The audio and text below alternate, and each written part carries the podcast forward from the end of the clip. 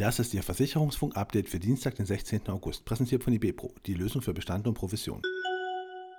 Allianz hat Ärger mit der BaFin.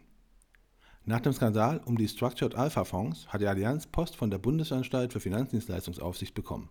Darüber berichtet die Wirtschaftswoche, die sich auf Insider aus dem Allianz-Umfeld beruft. Demnach fordern die Finanzaufseher, dass der Versicherer seine internen Kontrollen verbessert. Überdies müssen unter anderem die Verantwortlichkeiten künftig klarer geregelt werden. Maklerpools mit den höchsten Provisionserlösen.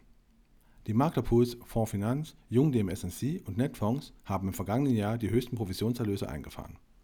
Während der Platzhirsch die Erlöse mit Provision um 16,2% auf insgesamt 220,8 Millionen Euro steigern konnten, können Jung DMSNC 142 Millionen Euro und Fondskonzept 110 Millionen Euro ebenfalls mit hohen Erlösen punkten. Bei den Roherträgen führt ebenfalls die Münchner Fondsfinanz mit 51 Millionen Euro, auf Rang 2 landet Jung DMSNC mit 41,7 Millionen Euro, den dritten Platz sichert sich Netfonds mit 38,6 Millionen Euro.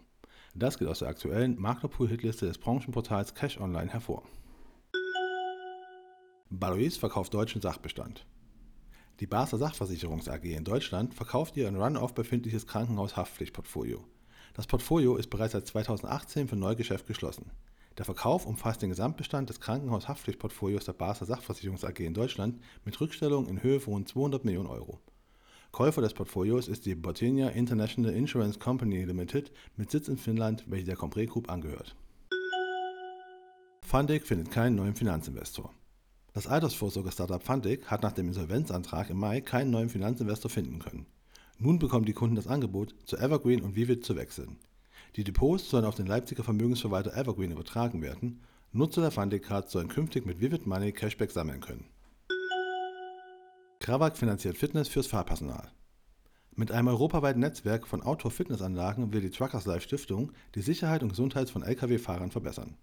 Eine neue Anlage von Truckers Gym wurde jetzt in Deutschland auf dem SVG Autohof in Mehrenburg an der Bundesstraße 49 zwischen Limburg und Wetzlar eröffnet. Diese wurde von Krawak Truck Parking finanziert.